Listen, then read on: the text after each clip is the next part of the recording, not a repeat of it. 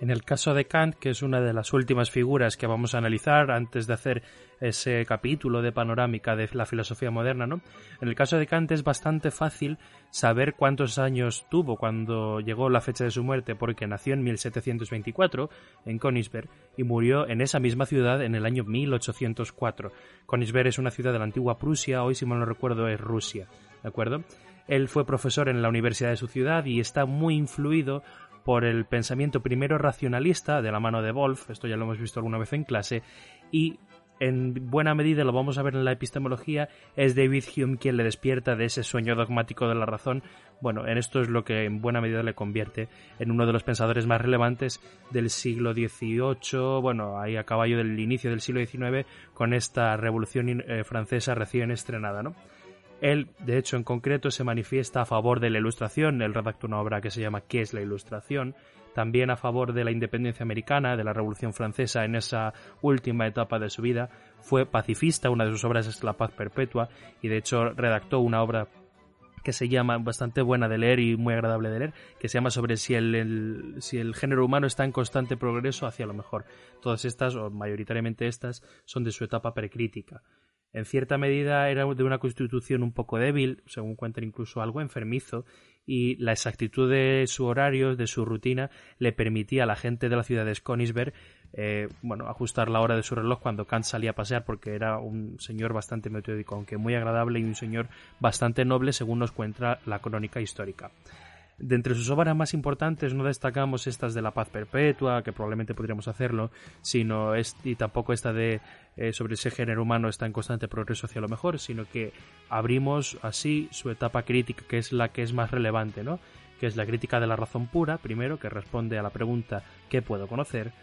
La crítica de la razón práctica, ¿qué debo hacer? La religión dentro de los límites de la mera razón, es la de qué me cabe esperar y todo esto, estas tres preguntas que orientan la filosofía kantiana, se resumen en una, ¿qué es el hombre? que es la antropología en sentido pragmático. Todas son obras posteriores a 1781, primera edición de la crítica de la razón pura. Por eso vamos a analizar la vida de uno de los pensadores más relevantes de esta época y con el que concluimos esta época moderna, casi antes de abrir el melón de Hegel, Marx, Nietzsche, toda esta gente, ¿no? Abrimos entonces este capítulo muy breve en torno a uno de los pilares fundamentales ya no solo de la filosofía moderna, sino probablemente del pensamiento de todos los tiempos. Vamos, era un auténtico figura. Vamos allá.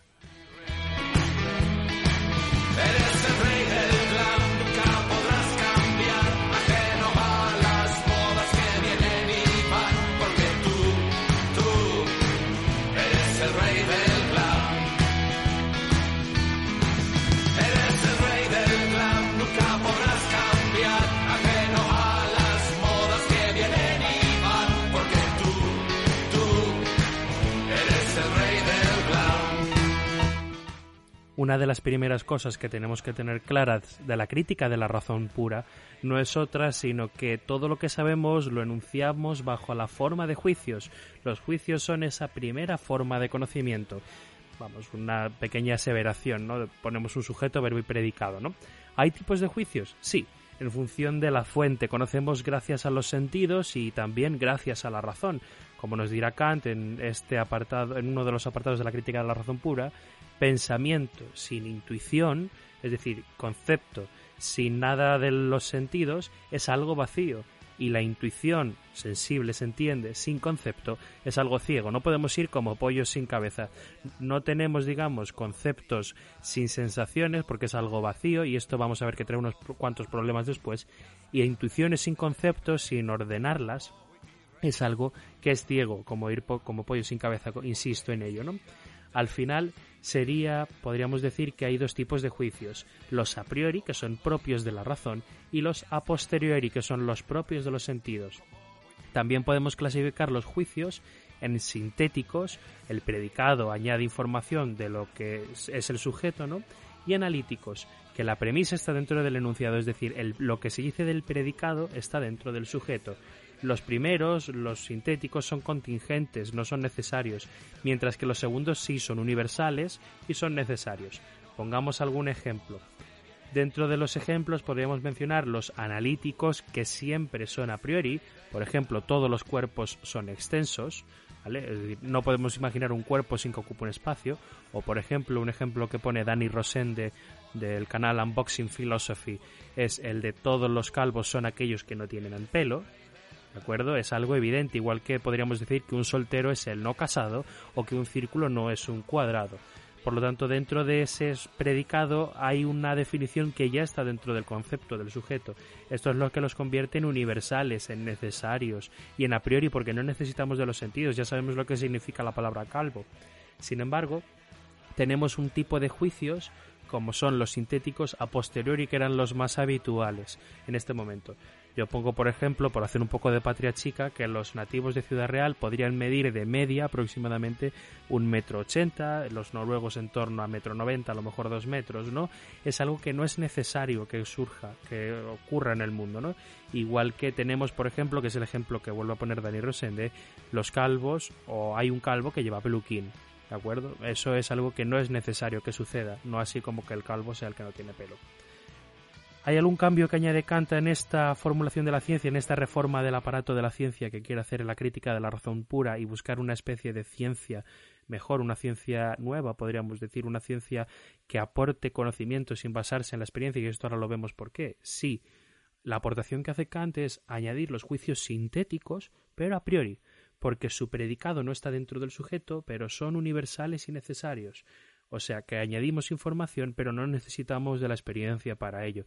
Si añade información y no necesitamos de la experiencia para ello, no vamos a tener que andar, digamos, como en ese método inductivo en el cual no íbamos a cerrar nunca, porque nunca sacaban los casos de la, digamos, de los empíricos, de, los, de lo empírico, de los sentidos. Tenemos, por lo tanto, una ciencia que se ha de fundar en estos juicios sintéticos que añaden información, pero que son a priori, que no necesitan de la experiencia y que son universales y necesarios. Por ejemplo, la línea recta es la distancia más corta entre dos puntos. Un juicio analítico a priori diría la línea recta es la que no es curva, evidentemente, y el sintético posteriori diría, por ejemplo, la línea recta es la que va de mi casa al colegio, por ejemplo. Sin embargo, dentro de esta línea recta es la distancia más corta entre dos puntos, añadimos información a ese concepto línea recta y sin embargo es información que no tenemos que demostrar por los sentidos, por lo tanto estamos ganando ahí una pequeña batallita. Pero en cualquier caso vamos a ver cuáles son las tres facultades del conocimiento de Kant, que también en esto hay bastante chicha. Vamos allá.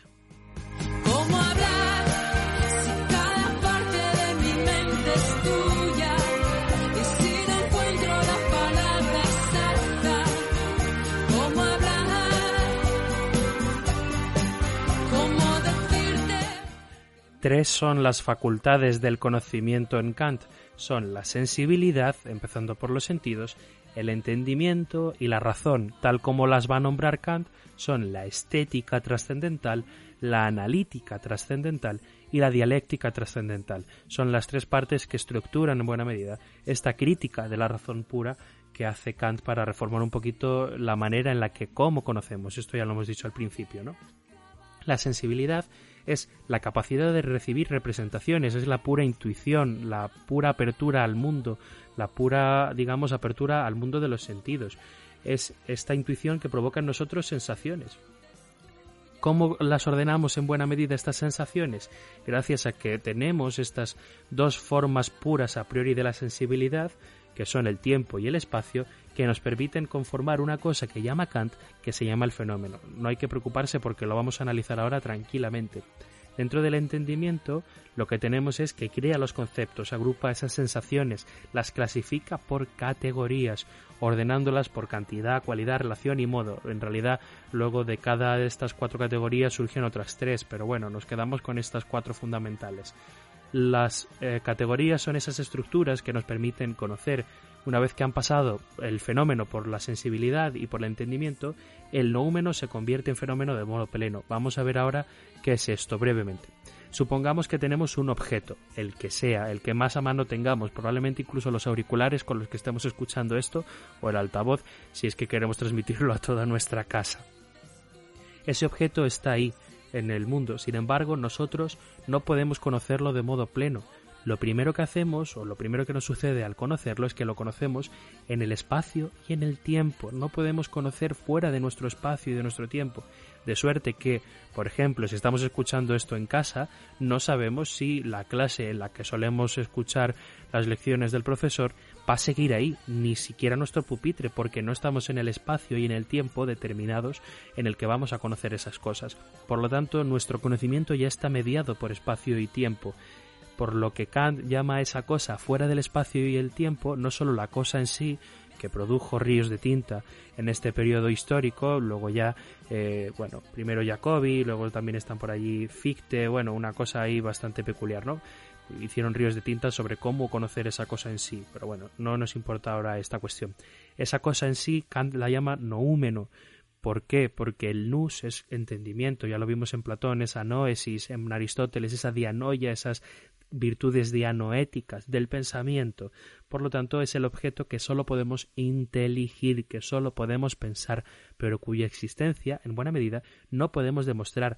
A nosotros solo nos viene el fenómeno. ¿Y por qué fenómeno? No porque Kant fuera un crack, que también, sino porque Fainon es aparecerse, presentarse, representarse delante de nosotros, aparecer delante de nosotros. Por lo tanto, no conocemos las cosas en sí, sino lo que aparece delante de nosotros, primero en el espacio y en el tiempo, formas puras a priori de la sensibilidad, y después lo que ordenamos por medio de esas categorías, que son meras formas, como esos juguetes que tienen los niños de infantil, en el cual eh, por el agujero cuadrado meten un cubo y por el agujero triangular meten una especie de prisma triangular, ¿no? Es decir, esas categorías nos permiten ordenar ese concepto o conceptualmente esas sensaciones para pasar de ese noúmeno que intuimos que está ahí, pues que este no es un engaño de los sentidos como en Descartes, pero sin embargo el que no podemos conocer, solo podemos conceptualizar espacio-temporalmente por medio de estas categorías. Kant nos niega así conocer el mundo tal como es. Sin embargo, en la parte de la razón, en esta parte de la dialéctica trascendental, Kant en buena medida trata eh, las tres ideas trascendentales que son Dios, alma y mundo. La razón es la parte que trata de estas ideas trascendentales, como digo. ¿Y cómo se llegan a estas ideas trascendentales? Por juicios cada vez más generales y que abarquen cada vez más fenómenos de suerte que por ejemplo, el mundo es la unificación de todos los fenómenos de la experiencia, todo lo que veo, todo lo que oigo, todo lo, que paladeo, todo lo que palpo, todo eso lo organizamos en una especie de idea mayor que se llama mundo, que se dice mundo. Sin embargo, no tenemos ninguna percepción en sentido estricto de lo que es el mundo, sino ese esa amalgama de impresiones individuales, ¿no? Dentro del paraguas del alma unificamos todo lo que sucede dentro de nuestra psicología, de nuestro psiquismo, dentro de nuestra conciencia. También probablemente aquí Kant haga referencia a la personalidad, aunque en esto no me quiero aventurar demasiado. Y por último, bajo la idea de Dios, agolpamos esas ideas o esas ideas referentes a lo del mundo, lo experiencial, y a lo, a lo del fenómeno psíquico, a lo psicológico. Por lo tanto, estas ideas trascendentales son conceptos puros de la razón, no tienen sensibilidad, como decíamos, concepto sin intuición es algo vacío, no es posible conocerlo, es una mera ilusión, por lo menos desde el punto de vista, desde la crítica de la razón pura. Vamos a analizar ahora después cómo esto, en la crítica de la razón práctica, en cómo nos debemos comportar, que Kant aquí, en cierta medida, va a hacernos ver que nos estamos comportando de un modo un tanto interesado y que no debemos comportarnos de esta manera tan tonta, ¿no? Pero bueno, como en esta ética, en cierta medida, se recuperan como postulados de la razón práctica, que son otro es otro concepto que vamos a tratar ahora. Pero bueno, vamos a ver cómo debemos comportarnos según la filosofía de Kant. Vamos allá. un amigo en mí, hay un amigo en mí.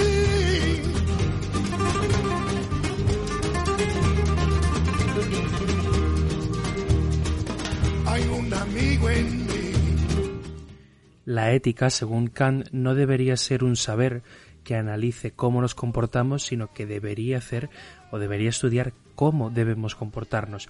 Tenemos que hacer, por lo tanto, uso de una razón práctica para ver cómo debemos comportarnos. Por eso la obra en la que Kant trata la ética de un modo fundamental es la crítica de la razón práctica, a pesar de que hay algunos textos que salen de la fundamentación de la metafísica de las costumbres, bueno, evidentemente esa, por ejemplo, esa formulación del imperativo categórico de obra de tal manera que trates a la humanidad tanto en tu persona como la de cualquier otro al mismo tiempo, siempre como fin y nunca como medio. Bueno, ¿Qué hace Kant en la crítica de la razón práctica? Lo primero que hace es establecer un análisis de cómo han sido las éticas anteriores.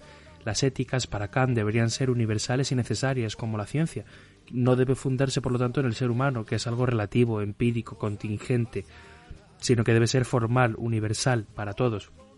Las éticas anteriores, dirá Kant, están fundadas en contenidos empíricos, que son éticas materiales, por lo tanto, son a posteriori, son teleológicas, indican hacia dónde debemos caminar, cuál es nuestro objetivo. Además, consideran bueno el fin al que tienden. Se componen estas éticas anteriores de imperativos hipotéticos, haz X para obtener Y, o si quieres obtener Y, haz X, por lo que se actúa por interés. Además, de estos son heterónomas. Esta palabrota lo que significa es que la ley moral nos viene de fuera de la razón, de la razón propia, se entiende. Nos viene por una autoridad externa, no por una propia voluntad.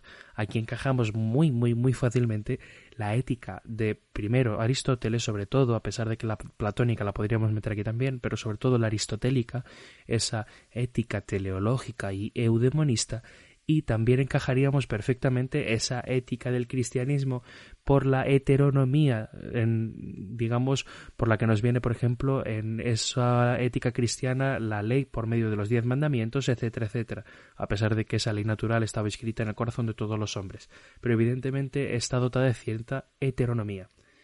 ¿Cómo resuelve esto Kant? De una manera muy sencilla, proponiendo que su ética tiene un carácter formal, no es empírica, no se basa en los hechos, es universal y por lo tanto ha de valer o vale, mejor dicho, para todos los hombres en todas las circunstancias posibles, eh, digamos, no solo espaciales, sino temporales también, para todos los individuos de la historia. No nos dice cuál es el fin de nuestro comportamiento, sino que da puramente algo formal, ¿no? No nos dice, digamos, cómo debemos hacer, sino que lo único que tendríamos que hacer es obrar de acuerdo a nuestra propia voluntad, por buena voluntad, digamos, deberíamos actuar de manera buena, podríamos decir, ¿no?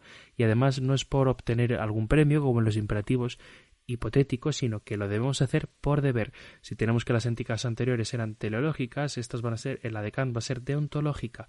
Por lo tanto, ese deber es el acuerdo, digamos, el pacto que se da a la voluntad a sí misma. Los imperativos deben ser categóricos, esto lo mencionábamos hace un momento, no hipotéticos. Eh, los imperativos no pueden estar sujetos a condiciones, ¿no? Por lo tanto, teníamos que si las anteriores eran evidentemente eh, basadas en empíricas y por lo tanto materiales, a posteriori y por lo tanto teleológicas, y además basadas en imperativos hipotéticos junto con esa heteronomía, podríamos resumir que la ética kantiana no se basa en contenidos empíricos y por lo tanto es una ética formal, es a priori y por lo tanto deontológica del deber, como esos códigos deontológicos que orientan algunas profesiones, se basan en imperativos categóricos, no hipotéticos, y ahora vamos a ver la formulación de algunos de ellos, y por lo tanto son autónomas, autónomos, que cada uno se da a sí mismo la norma, la ley. Entre los ejemplos tendríamos ese primer ejemplo conocido por todos, ¿no? Obra solo según aquella máxima por la cual puedas querer que al mismo tiempo se convierta en ley universal, es decir, que tu actuación pueda convertirse en ley para todos los hombres. Algo parecido dice en otra formulación, obra como si la máxima de tu acción debiera tornarse por tu voluntad ley universal de la naturaleza, ya no solo para todos los hombres, sino para todos los seres, y la que hemos mencionado antes, que también está en la fundamentación de la, en la fundamentación de la metafísica de las costumbres, anterior a la crítica de la razón práctica, ¿no? Obra de tal modo que uses a la humanidad, tanto en tu persona como en la de cualquier otro, siempre al mismo tiempo como fin y nunca como un medio, es decir, que trates a la gente como un fin en sí misma y no como un medio. Claro, y decíamos antes, y con esto concluimos, eh, ¿por qué Dios, el alma, etcétera, etcétera, van a tener un papel fuerte dentro de la filosofía ética de Kant, ¿no? En la crítica de la razón pura no podíamos conocer esas cosas, esas ideas, ¿no? Todo estaba sujeto a nuestros sentidos, por lo tanto no se puede conocer ni al alma, ni a Dios, etcétera, etcétera, porque siguiendo esa carta también de San Juan, a Dios nadie la ha visto. Esperamos, sin embargo, dentro de esa filosofía ética, de esa filosofía práctica, que el hombre sea feliz mientras sea virtuoso, mientras actúe de acuerdo a la virtud del deber, ¿no? Desde el conocimiento, en buena medida, nos dirá Kant, no podemos hablar de Dios, tampoco del alma, pero desde la moral estas cuestiones han de existir necesariamente. Son un postulado, digamos, la condición de posibilidad que permiten la moralidad en cierta medida. El hombre justo ha de confiar en que Dios es el garante, la garantía de que habrá una vida justa, si no actualmente en el futuro, en la que pueda resarcirse a las injusticias. En cierta manera, Kant que evidentemente no puede obviar su educación cristiana pietista, aquí probablemente está haciendo ese uso de los últimos párrafos, últimos versículos del Apocalipsis en el capítulo 21, ¿no? Esa, cuando se llega a Jerusalén celeste en la que ya no habrá ni llanto, ni pena, ni muerte, ni dolor, porque las primeras cosas habrán pasado. Es decir, Kant propone estos postulados, la existencia de Dios muy especialmente, como garante para que la injusticia sufrida en este mundo para que, con aquellos que se han comportado de acuerdo al deber pueda ser resarcida, pueda ser, digamos, eh, en cierta manera puede hacerse justicia, ¿no? Justicia si no humana, divina. Pero evidentemente desde la mera razón no es algo de lo que podamos hablar. Si bien desde la filosofía práctica es algo que deberíamos, eh, bueno, considerar como existente siempre y cuando queramos hablar de que nuestra realidad, en cierta medida, va a ser algo justo. Pero bueno, con esto concluimos con Kant. Podríamos mencionar esas ideas de la paz perpetua, podríamos mencionar esas cuestiones sobre la filosofía del derecho kantiana para distinguir qué cosas tienen voluntad las personas y qué no, las cosas. Pero bueno, nos quedamos en esto, ¿de acuerdo? Viendo, habiendo visto sobre todo estas dos teorías fundamentales dentro de la crítica de la razón pura y dentro de la crítica de la razón práctica así que espero haber puesto un poquito de luz sobre la bruma de estos tantos conceptos que utiliza Kant. Bueno, que sea level en